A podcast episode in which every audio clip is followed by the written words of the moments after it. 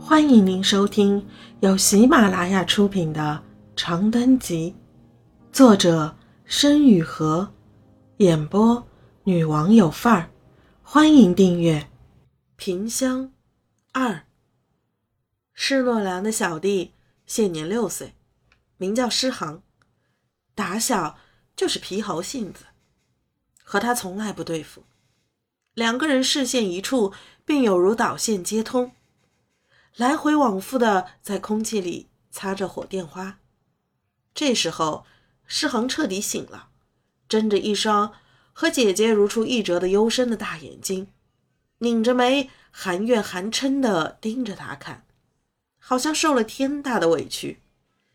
他嘴里不说话，手上却不停下动作，眼瞅准了要去揪他的辫子。施诺然。平素最恨他这个闷声使坏的劲儿。明明家里没大人时能闹得掀翻屋顶，可一旦知道爹娘在隔壁，这小崽子就死活不开口，大有种恶犬不吠的架势，摆明了不愿留下破绽。施诺然既然已经先声夺人，那干脆破罐破摔，一面躲避着施行狠厉的小爪子，一面口吐莲花。真傻嘞，真傻嘞！俺扇你一把，你再和俺搁气试试。话虽这么说，他却并没有真的下狠手，只是嘘嘘推了他几下，把炕上的被褥散得乱作一团。闹了没多久，一线尖细高昂却底气十足的声音自不远处劈开了气浪，一时间，两个人都被施了咒定住，脸色青白。像见人拎起石头的狗一样，惶惶不敢吭声。那声音来自他们的娘。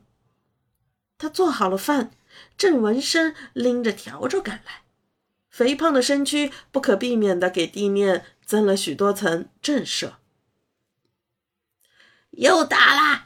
是哪个鸟儿？瞎说！不待施诺然反应过来，施航便在屋门被推开的那一刹那。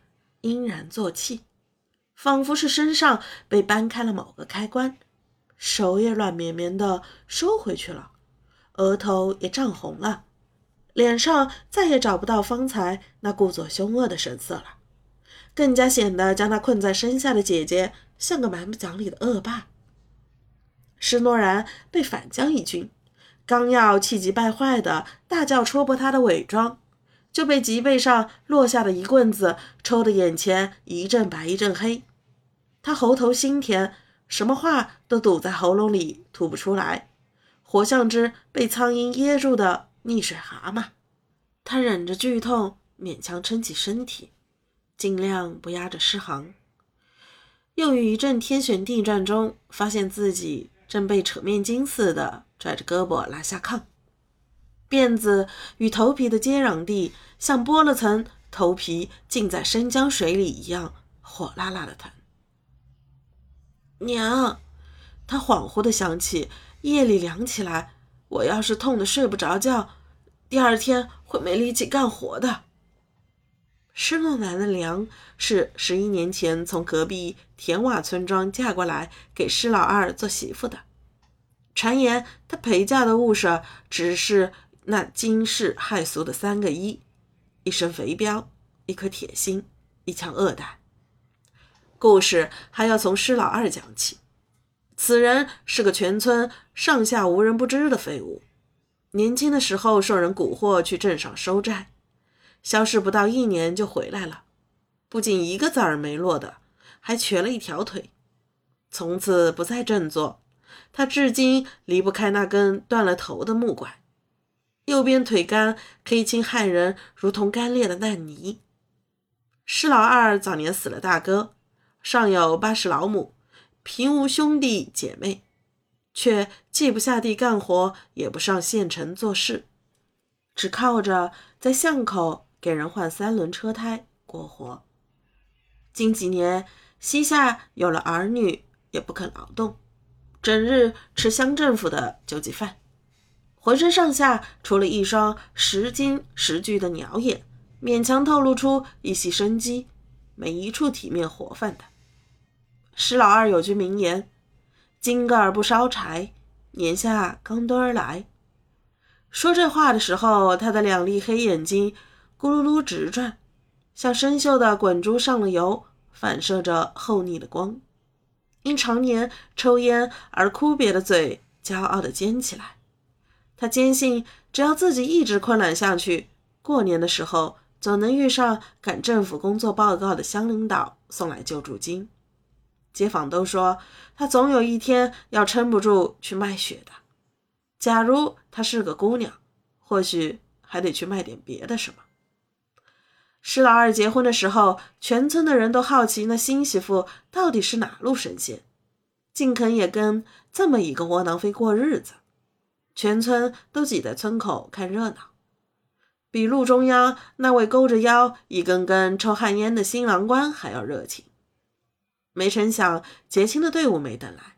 等来了一个骑着三轮车，吭哧吭哧把自己嫁过来的胖姑娘。宋小芳执意要嫁，施老二并无所谓。在所有看热闹和看笑话的人里面，甚至包括那个要娶她的枯瘦男人，或许只有他自己记得少年时那个北方秋天难得的雨夜。这实在是很久很久以前的事了，久到有时候他自己也会纳闷。印象里的画面到底是真实发生过的，还是自己的臆想？他记得那天傍晚的夜色浓稠似泥浆，自己被醉酒的爹当成娘，稀里糊涂的打了一顿。他害怕自己不明不白的打死，于是摸黑离家，等他睡熟了再回去，却不小心在昏黑的雨夜里迷了路，一个屁股蹲，仰面摔在玉米地里。那时施老二的腿还没坏，他蹲在田埂上抽烟，一豆猩红的火光在黑暗里起伏跳跃。你做啥？他冷不丁开口。宋小芳没看见旁边还有个人，吓得挤着嗓子叫了两声，这才捂着胸口扭头看去。黑暗中，那个人面貌并不清晰。只一双萤虫般的大眼睛，在烟头的明灭红光里静默地盯着他。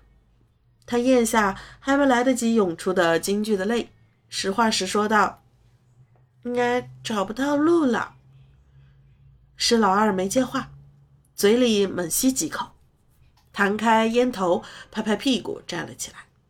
他无声波澜地问他家住哪里，弯腰伸手让他搭着借力起来。一言不发地领着他穿过无边夜雨，走出泥泞的玉米地，走回地平线远方的田瓦村庄。宋小芳记得那段路，雨把夜的黑哗哗啦啦地冲刷下来，融化成生鱼鳃一样粘稠的寒冷，通通淋在发梢和裤脚。四周没有什么鸟叫。远处村口电线杆上拴着的雪亮吊灯，好比赶山时抬头一眼就能望到的庙，看似一步之遥，实则总有遥云相隔。他的脚被爹的烟杆打肿了，只能一拐一拐地跟在施老二身后。他很多次想对他说：“你走吧，俺认得路了。”却没有开口。听众朋友。本集已播讲完毕，请订阅专辑，下集精彩继续。